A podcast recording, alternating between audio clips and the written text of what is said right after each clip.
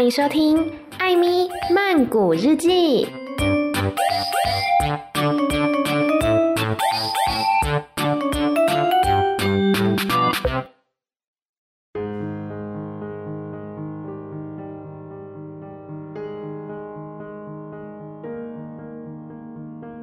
บทที่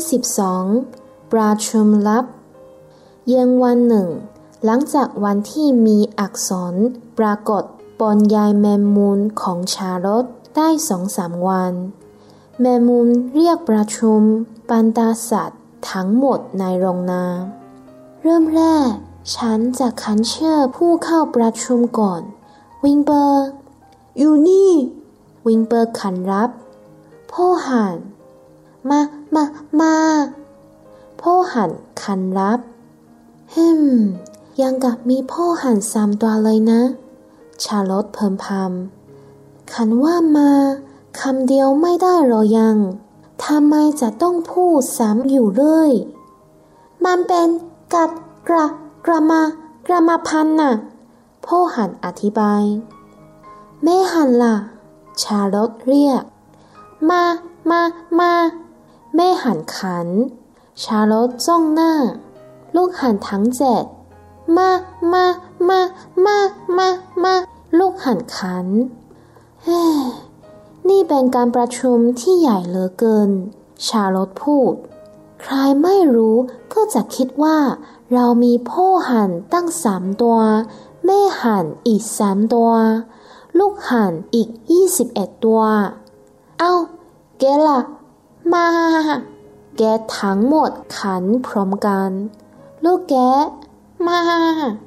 ลูกแกะตอบพร้อมเพรียงเทมเปิลตันไม่มีเสียงตอบเทมเปิลตันไม่มีเสียงตอบ ดี เอาอยู่กันพร้อม ยกเว้นหนู ชาลอตพูด เอาล่ะ ฉันว่าเราคำนึงการประชุมได้เลย โดยไม่ต้องมีหนู ฉันคิดว่า พวกเราทั้งหมด คงสังเกตเห็นการเปลี่ยนแปลงที่เกิดขึ้นในสองสามวันที่ผ่านมานี้ ข้อความที่ฉันได้ทักไว้อุบายทำให้วิลเบอร์ได้รับการชื่นชม นายซัคเกอร์แมนตกหลุมพรางแล้ว รวมทั้งคนอื่นๆด้วย ครอบครัวซัคเกอร์แมนคิดว่า วิลเบอร์ไม่ใช่หมูธรรมดา เขาจะไม่ฆ่าวิลเบอร์เพื่อเอาเนื้อมากิน ฉันกล้าพูดว่า อุบายของฉันได้ผล และวิงเบอร์ปลอดภัยแล้วช่ลูทั้งหมดร้องพร้อมกัน ขอบคุณมาก ชาลอตพูด แต่ที่ฉันเรียกประชุมนี่ เพราะต้องการคำแนะนำจากพวกเรา ฉันต้องการคำใหม่ๆ มาเขียนลงบนยายแมมมุม คนเบื่อคำว่า หมูพิเศษกันหมดแล้ว ใครมีคำใหม่ๆบ้างไหม ฉันอินดีที่จะทำขึ้นมาใหม่อีก มีคำขวัญอะไรใหม่ๆหรือเปล่า หมูเข้มแข็งได้ไหม ลูกแกตัวหนึ่งเสนอ ไม่เอา ชาลอตร้อง เดี๋ยวคนจะคิดไปถึงหมูแช่แข็ง คำนี้ล่ะ อง อง องอาจแม่หันถาม ตัดเหลือองอาจคำเดียวก็จะยอดเยี่ยมมาก ชาร์ล็อตว่า ฉันว่าซัคเกอร์แมนคงชอบคำว่า องอาจแต่ชาร์ล็อตวิลเบอร์แย้งฉันไม่ไม่เห็นจะองอาจตรงไหนเลย นั่นไม่ยากเลย แม้แต่น้อย ชาร์ล็อตตอบ ไม่เป็นปัญหา มนุษย์มักจะเชื่อสิ่งที่ปรากฏเป็นอักษรเท่านั้นแหละ อ้ามีใครรู้ไหมว่า องอาจสะกดยังไง ฉัน ฉันรู้ พ่อหันตอบ สะกดว่า โอ โอ โอ โอ อ่างงงงงงงู โอ โอ โอ โอ อ่างเซเซเซเซละอาอาอาจุจุจุจุจุจัน นี่นึกว่าฉันเป็นนักกายกรรมห้อยหนหรือยัง ชาลดพูดอย่างหงุดหงิด ฉันไม่ใช่นักเต้นระบำของนักบูวิดัสนะ จะได้ชักยายแบบนั้น ค่ะค่ะค่ะอโทษพ่อหันพูดเกตอาวุโสสูงสุดในกลุ่มพูดขึ้นบ้าง ฉันเห็นด้วยที่จะเปลี่ยนอักษรบนยายแมมมูล เพื่อช่วยชีวิตวิงเบอร์แต่ ถ้าชารถต้องการใครมาช่วยหาคำ ฉันว่าเทมเบอร์ดันน่าจะช่วยได้ เจ้าหนูนี่ไปที่กองขยะเป็นประจำ เวลาผ่านกอง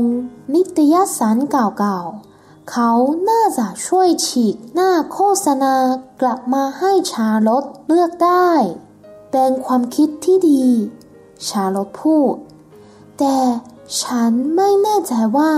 แทมเปอร์ดันอยากช่วยหรือเปล่า พวกเราก็รู้กันอยู่ว่าหมอนนี้ทำเพื่อตัวเองอย่างเดียว ไม่เคยนึกถึงคนอื่นเลย ไม่เป็นไร ฉันจะพูดกับเขาเองแกอาอุโสพูด ฉันรู้จักนิสัยเจ้านั่นดี นั่งไง มาแล้ว เอาล่ะ ทุกคนเงียบนะ ฉันจะพูดกับเขาเอง หนูโผล่เข้ามาในโรงนาด้วยวิธีการเดียวกับที่เคยทำอยู่เสมอ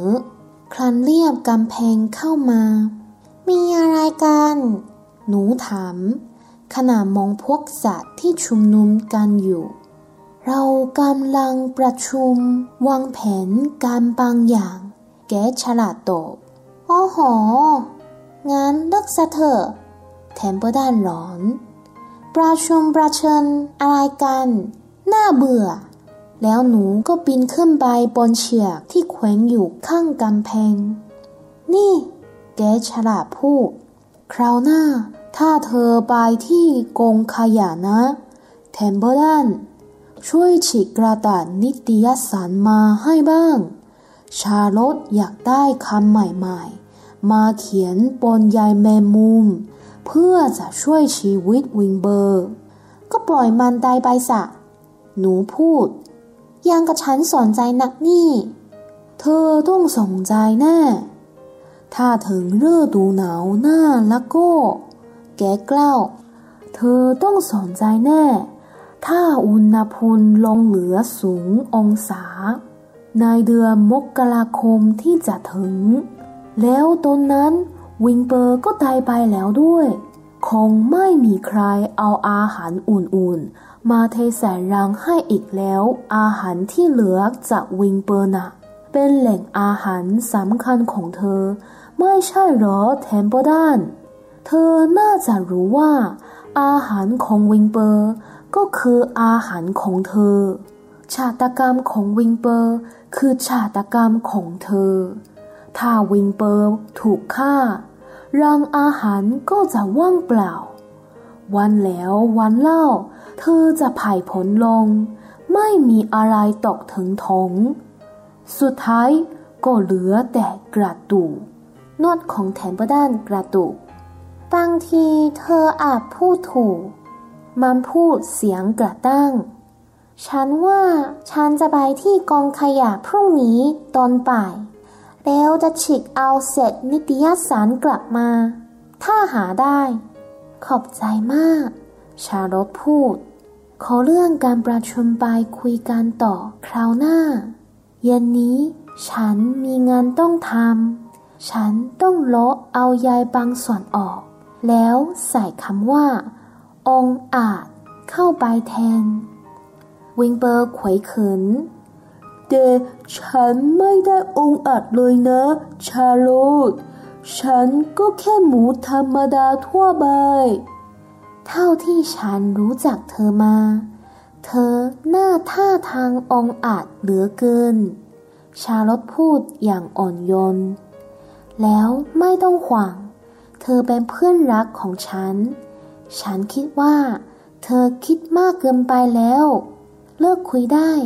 ไปนอนซะ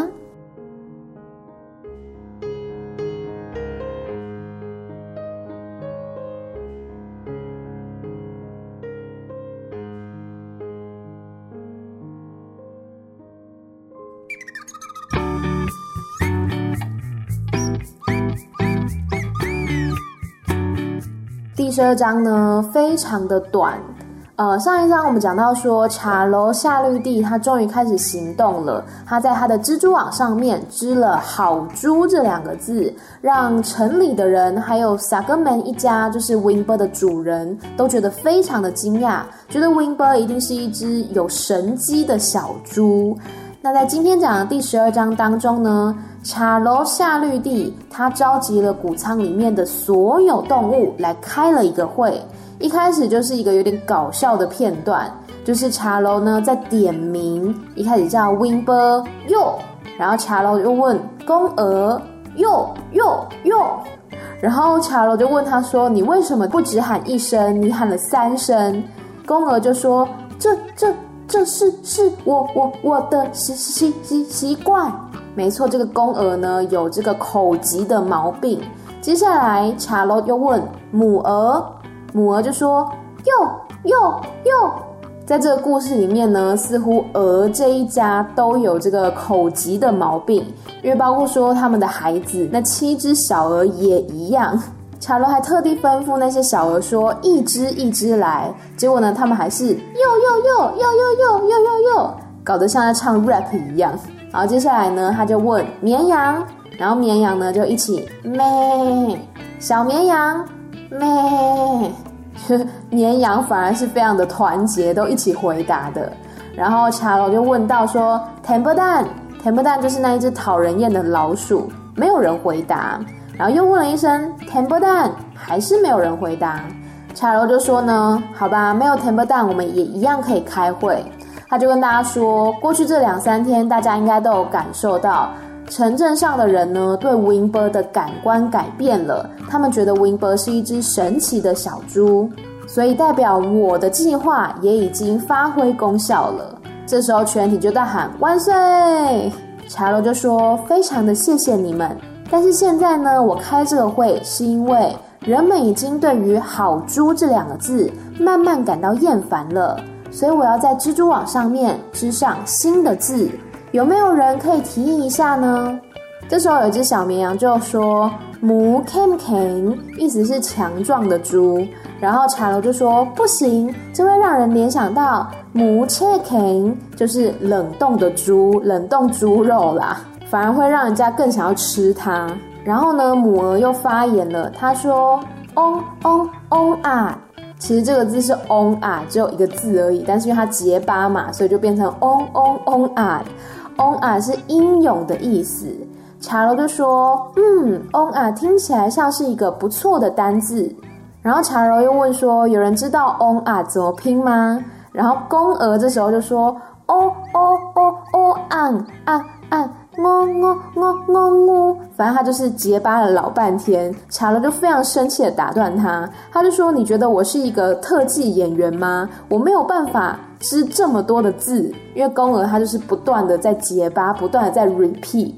后来呢，这个农场里面的老山羊他就说话了，他就说呢，如果茶楼需要有人帮他找新的词来织到蜘蛛网上面的话，那么 temper 蛋应该是可以帮忙的。因为 temper 蛋是老鼠嘛，它常常去垃圾堆里面翻，可能可以在里面翻到旧杂志，那就可以请 temper 蛋呢撕几页这个上面的广告回来，那茶楼就可以来挑选单字了。茶楼就说这是一个好主意，但是我不觉得 temper 蛋这么自私的动物会为别人着想。结果呢，老山羊就说你不用担心，包在我身上。刚好这个时候，Temper 蛋走了进来，他很好奇的问说：“为什么大家都聚在一起？”老山羊就说：“呢，我们正在开会。”Temper 蛋呢，就是一副非常不屑一顾的态度，因为他觉得没有什么会好开的，开会很无聊。然后老山羊就跟 Temper 蛋说：“你下次去垃圾堆的时候，从杂志上面撕几页广告回来，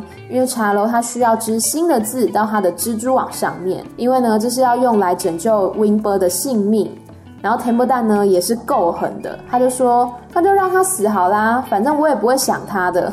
真的是难怪 Temper 蛋这只老鼠人缘不好嘛，嘴巴很坏。然后呢，老山羊就说，不，冬天来的时候你就一定会想念 w i n b e r 的。你想想看，在一月份冰冷的早晨，那时候如果 Winber 已经死了的话，那就不会有人再把食物倒进他的盘子里面。Winber 的剩饭不就是你主要的食物来源吗？你要知道，Winber 的食物就是你的食物，Winber 的命运就是你的命运。所以，如果 Winber 被杀了，那他的盘子里每天都会是空的，你也会饿得肚子空空的，到时候你也会跟着一起死掉。这时候呢，田不蛋听了都吓到发抖了，但田不蛋呢还是故作镇定的说：“好吧，也许你是对的，明天下午我会去垃圾堆看看，如果看到杂志，我就帮你撕几页回来。”然后茶楼这个夏绿蒂呢，他就非常的满意这个结果，他就说谢谢。那我们今天的会议到此结束。我今天晚上还有事情要忙呢，因为呢，他要把他的这个蜘蛛网上面的字修改成 on 啊，就是英勇的。这时候 Winber 他就脸红了，他就跟茶楼说：“谢谢你，茶楼。可是我真的不是一只英勇的猪，我只是一只普通的小猪而已。”茶楼呢，也是一个真的人很好。是一个很暖心的好朋友，他就安慰温伯说：“你很棒的，你是我最好的朋友，我觉得你很棒，你就是很棒。现在赶快去睡个好觉吧。”所以这章呢，就是在讲说农场里面开了一个会议，然后呃，他们决定要把“母 piece” 就是好猪这个词换掉，因为人们已经厌烦了，换成新的词，变成“母 on a”，就是英勇的猪。真的觉得，如果有一个像茶楼、像夏绿蒂一样的朋友，是蛮幸运的。就是他可以为你做到这么多的事情，称得上是两肋插刀了。好啦，这就是今天的故事《夏绿蒂的网》第十二章。别忘了来追踪 Instagram Amy 太太 M Y T H A I T H A I。另外呢，还有我的 Medium 账号，同样也是 Amy 太太。那当然。Podcast 本身也欢迎你追踪订阅起来，不管是 Spotify、First Story、Apple Podcast，或者是 Sound On、Google Podcast 等等，不管你使用哪个平台，都欢迎你追踪订阅《艾咪曼谷日记》。每周一、三、六的晚上十点钟，《艾咪曼谷日记》再见喽，拜拜。